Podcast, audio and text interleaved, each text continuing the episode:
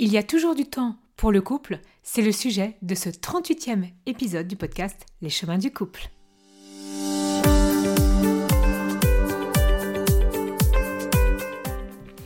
Le podcast Les chemins du couple est le podcast hebdomadaire qui permet aux hommes et aux femmes de trouver l'équilibre entre soi et l'autre dans la relation. Chaque semaine, j'aborderai avec vous les différents aspects de la vie de couple et des relations en général pour vous permettre d'être bien au quotidien et de mieux comprendre les différentes facettes de la relation de couple.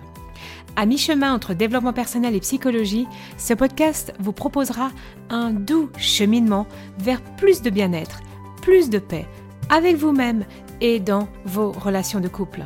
Parce que tout est un apprentissage, y compris la relation à soi et aux autres, semaine après semaine, ce podcast sera à vos côtés pour améliorer votre quotidien et être vraiment plus épanoui. Si vous avez écouté mon épisode du podcast 35 sur les différentes étapes de la vie de couple, vous savez à quel point il est important de se détendre ensemble et de profiter de moments de plaisir partagés. Suite à cet épisode, j'ai reçu de nombreux messages de vous, auditeurs, en m'affirmant que vous n'aviez pas le temps. Donc aujourd'hui, j'ai décidé de vous parler de ce fameux temps, souvent sous-estimé, mais pourtant crucial dans la santé, dans la pérennité de toute relation amoureuse. Alors bien évidemment, dans notre vie actuelle, euh, surchargée pour de très nombreuses personnes, où chaque minute semble compter, où les obligations s'enchaînent, nous oublions parfois l'essentiel, le temps. Le temps consacré à nos relations, mais aussi le temps consacré à notre couple. Alors bien évidemment, il ne s'agit pas seulement des heures passées ensemble, mais aussi de la qualité et, ce qu'on oublie parfois, de la signification de ces moments. Je me rappelle beaucoup euh, pendant la période euh, Covid où euh, il y avait beaucoup de couples qui finalement passaient beaucoup de temps ensemble hein, quand on était tous confinés. Je suis sûre que vous vous rappelez de ces moments. Et il y en avait certains qui disaient Bah oui, mais on passe tellement de temps ensemble. Mais en fait, non. Parce que quand on est en télétravail, on n'est pas en couple. Quand l'un est à la maison en train de s'occuper des enfants, on n'est pas en couple. Et le temps du couple ne fait pas partie de ces moments-là. Et donc c'est important d'en avoir conscience.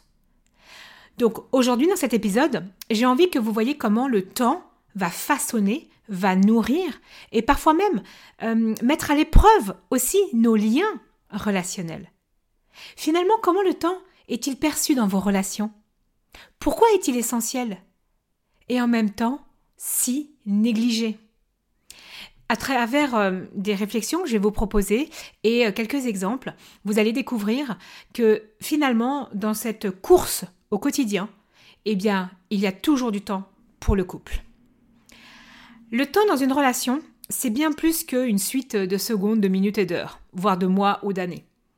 En fait, le temps, c'est l'endroit où vont se mettre en place nos expériences, nos échanges et nos souvenirs.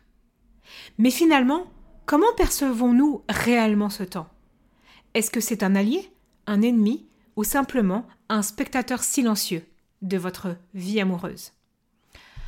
Si on prend un instant pour réfléchir à la valeur que nous attribuons au temps dans notre couple, est-ce un temps de qualité, centré sur l'écoute ou le partage Ou est-il souvent relégué à l'arrière-plan?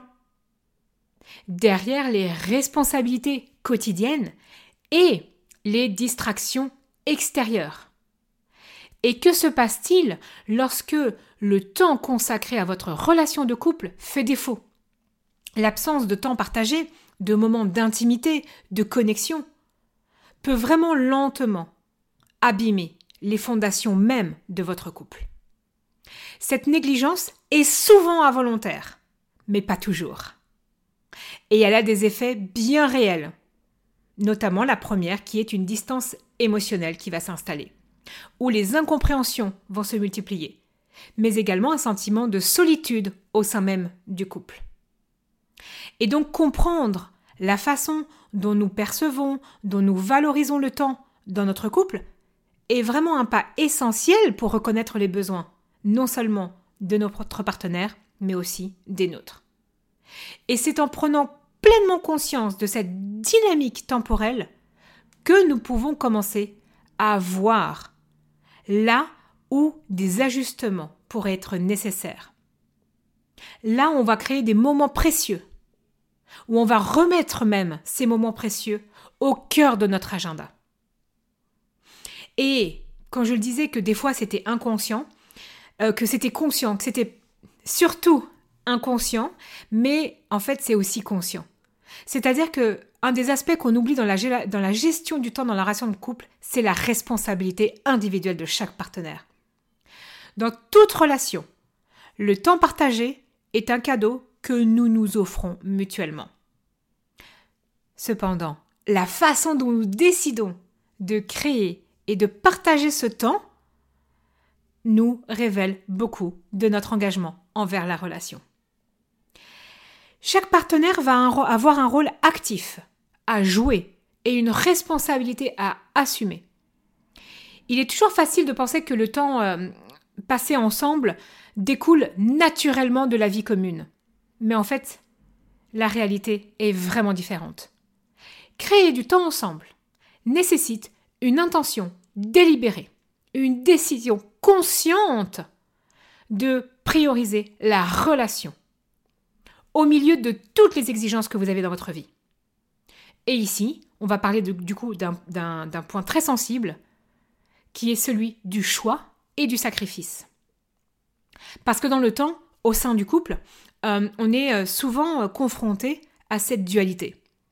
Je choisis de passer du temps avec mon partenaire. Ce n'est pas forcément nécessaire de sacrifier d'autres aspects de notre vie. Et l'objectif, c'est de trouver un équilibre, de reconnaître que pour nourrir notre relation, il faut aussi que je me nourrisse ailleurs. Donc, quand est-ce que vous avez fait un choix conscient pour votre relation? Et quand est-ce que vous avez fait un choix dans une notion de sacrifice? Pour moi, c'est peut-être cette prise de conscience qui est le premier pas vers une gestion du temps plus harmonieuse et équilibrée dans votre couple. Comprendre et assumer notre part de responsabilité dans la création et le partage du temps. C'est essentiel. C'est ce qui va vous permettre. Et c'est ce qui va permettre à la relation de s'épanouir et de vous épanouir. Pourquoi?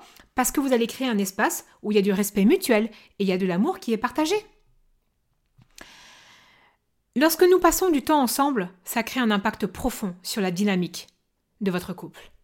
Le temps de qualité, c'est pas seulement être ensemble, c'est être pleinement présent l'un pour l'autre. C'est dans ces moments que vont sautisser les liens les plus forts. Parce que la compréhension, l'empathie fleurissent. Prenons l'histoire de Marc et Léa. Et en fait, Marc et Léa, bah, malgré des, emplois du temps très chargés, ils ont institué une heure sacrée chaque semaine dédié uniquement à la relation. Pas de téléphone, pas de distraction, juste eux deux. Et cette simple habitude a transformé la relation. Parce que ça leur permet de se reconnecter, de se soutenir mutuellement de façon plus profonde. J'ai un autre exemple euh, de, clients que j'ai accompagnés. J'ai changé les prénoms, bien évidemment, pour toute confidentialité. Mais j'ai Julien et Emma. Mais eux, ils ont réalisé que leur soirée était souvent absorbée par la télévision ou Internet.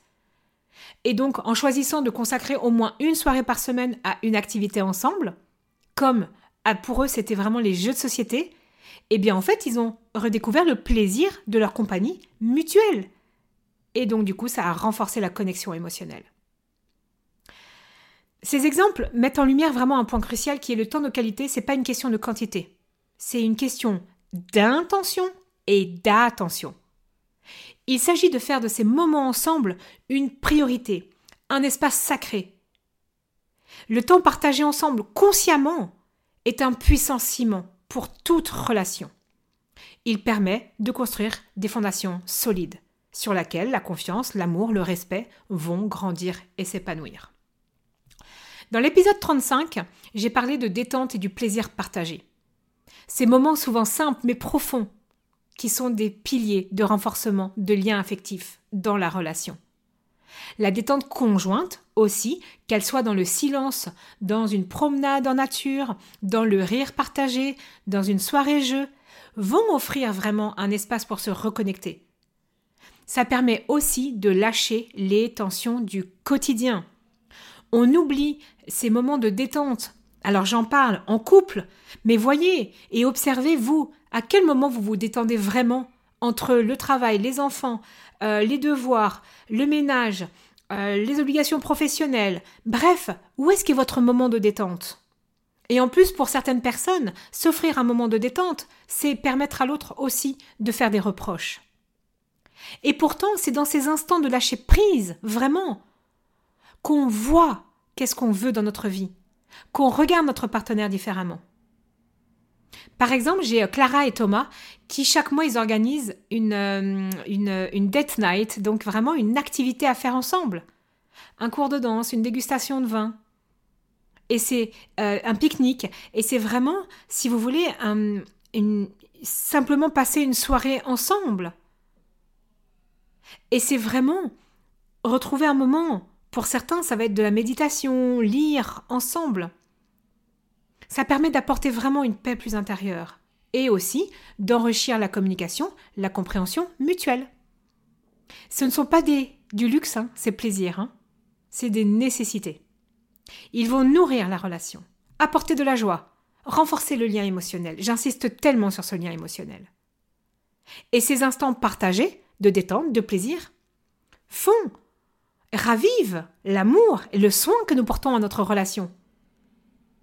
Il y a toujours de la place pour partager des moments de bonheur. Alors on me demande aussi, oui mais quand l'autre ne veut pas? Ben oui, parce qu'il est important aussi de comprendre les besoins et les attentes qu'on a chacun dans le couple, en termes de temps passé et d'espace personnel.